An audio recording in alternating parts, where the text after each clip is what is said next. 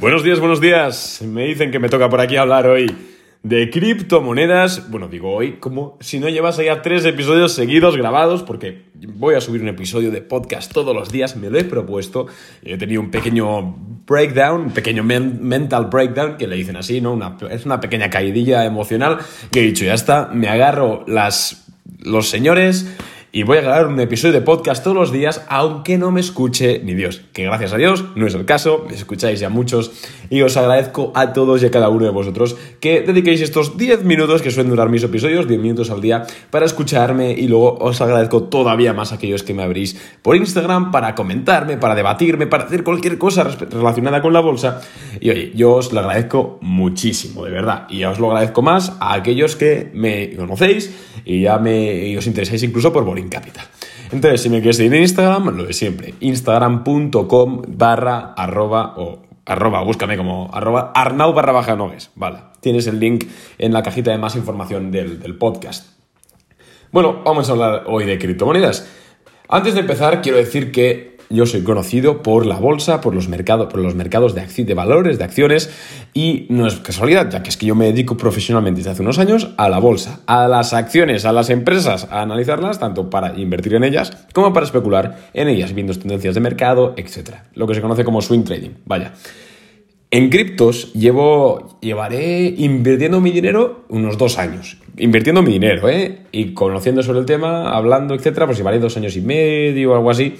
Eh, entonces, con esto lo que quiero decir es que no soy ningún profesional, ni pretendo serlo, soy un amateur en criptomonedas y gracias a Dios estoy rodeado de un círculo de personas que son unos cracks absolutos en criptos, eh, tanto gente que conozco personalmente, que son amigos, como gente que he tenido el placer de hablar por redes sociales, son unos cracks y pues hablando con ellos quieras que no, algo se te queda. Entonces, te voy a compartir la que es mi opinión, mi opinión que tiene muchos números de estar equivocada, porque, reitero, no soy profesional, no me hagas el mismo caso que me podrías hacer cuando hablo de acciones, sobre criptomonedas. ¿Dónde tengo mi dinero? Que yo no hablo por hablar, yo tengo mi dinero ahí puesto. Eh, ¿Dónde he tenido mi dinero? ¿Dónde he vendido? Y un poquito qué eh, estoy haciendo yo. Que seguro que alguno coge alguna idea o dice, mira, pues este tío em, tiene lo mismo que yo, me alegro por él. O dices, mira, tío, la, la puedes cagar. Y si tú crees que estoy mal posicionado, te agradecería muchísimo que me lo comentases por Instagram. ¿Por qué? Pues todo lo que sea ahorrarnos disgustos, genial. Y seguro que hay muchos de vosotros que sabéis mucho más que yo. Llevaréis 10 años invirtiendo en cripto seguramente. Eh, entonces, pues aquí os espero, ¿no? Pero vaya, Después del rally que ha tenido Bitcoin, que sí, yo tengo Bitcoin, yo siempre he tenido Bitcoin desde que empecé a invertir en, criptos. De hecho, no, miento, compré Bitcoin a 7.000 dólares en marzo no, en abril de 2020 o algo así, que además me acuerdo de haberlo subido a Instagram, que tengo la, historia ahí de compro Bitcoin a tal. Lo compré ahí y a partir de entonces tuvo el rally ese hasta los 60.000, donde yo vendí como el 80 o el 90% de mi posición, me quedé con una pequeña posición residual, casi simbólica, en Bitcoin. Eh, a los 50.000, 60.000, luego ya se cayó, se tranquilizó todo y volví a comprar una posición bastante grande de Bitcoin en los 38.000 dólares, 37.000 dólares, no, 35.000 dólares, algo por ahí, hace unos meses. Fue mi, última compra de Bitcoin y desde entonces sigo con eh, esa posición en Bitcoin. Y ahora que está en casi máximos históricos, no puedo estar más contento. Pero obviamente, aparte de Bitcoin, hay más proyectos, hay más criptos y yo he invertido en varias de ellas.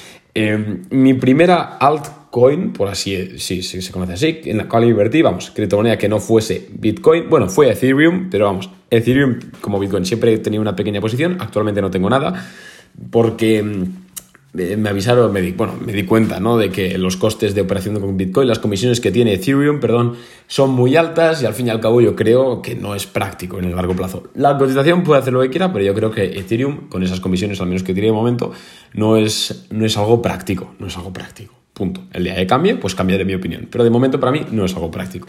Entonces me empecé a interesar por otros proyectos y sobre todo eh, me han destacado dos en mi vida, ¿no? Cardano, que la, la primera compra que hice en Cardano fue eh, os, lo, voy a mirar ahora, que voy a abrir Binance, a ver si encuentro el historial. Fue a 1,3 dólares este verano, a ver si encuentro el, más o menos la fecha. Fue más, sí, el, sí, aproximadamente el 7, bueno, aproximadamente no, el, el 6 del 8 compré Cardano a 1,3 dólares por, moneda. Y, nada, me, subí hasta 3. Sí que es verdad que yo no, no la vendí en 3, la vendí como en 2,8 o así. Pero le gané un dinero bastante interesante. Y ese dinero interesante lo vendí plin, lo saqué fuera y lo metí en la segunda moneda que conozco eh, y que me puse a estudiar mucho más a fondo que Cardano, que es Polkadot.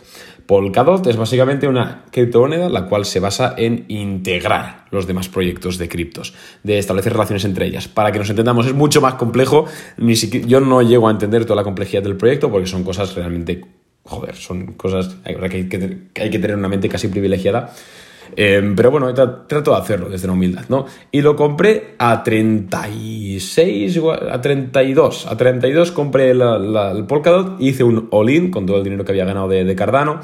Em, me acuerdo, además esto está público, lo puse por Twitter el día, he comprado all-in en Polkadot, no sé qué.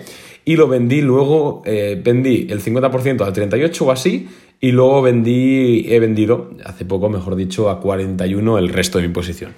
Le he ganado mucho dinero. Yo creo, obviamente, he tenido algo de suerte, porque justo Polkadot, en este caso, eh, publicó el anuncio de, que, bueno, hacía el release de los parachains, etc. Y también tuve suerte con Cardano por, porque justo cogí el rally de antes de, bueno, antes de confirmar los smart contracts, que también es una funcionalidad que verá muy esperada en la criptomoneda.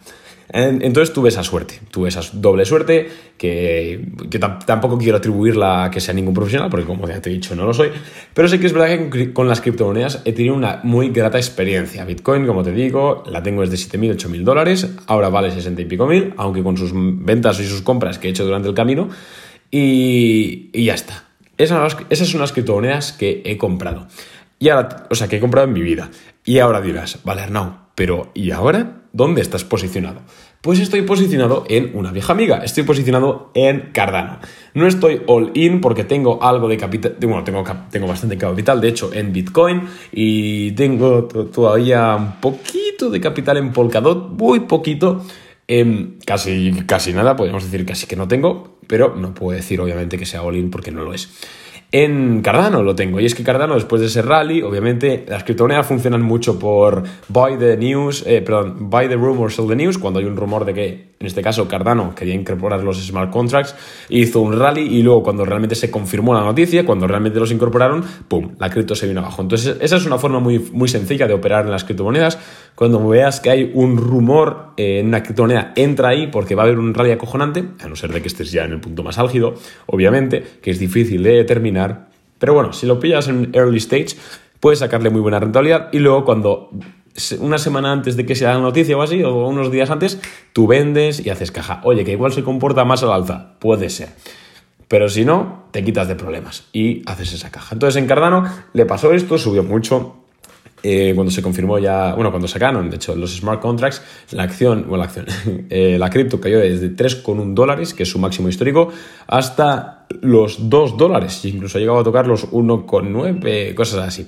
Eh, pero vamos, ahora mismo está en 2,18, 2,2. mi primera compra de Cardano fue, ahora está haciendo una especie de consolidación en una especie de cuña banderín, aunque como no es alcista ni bajista, no sé es una especie de un triángulo, vamos a llamarle triángulo a nivel técnico.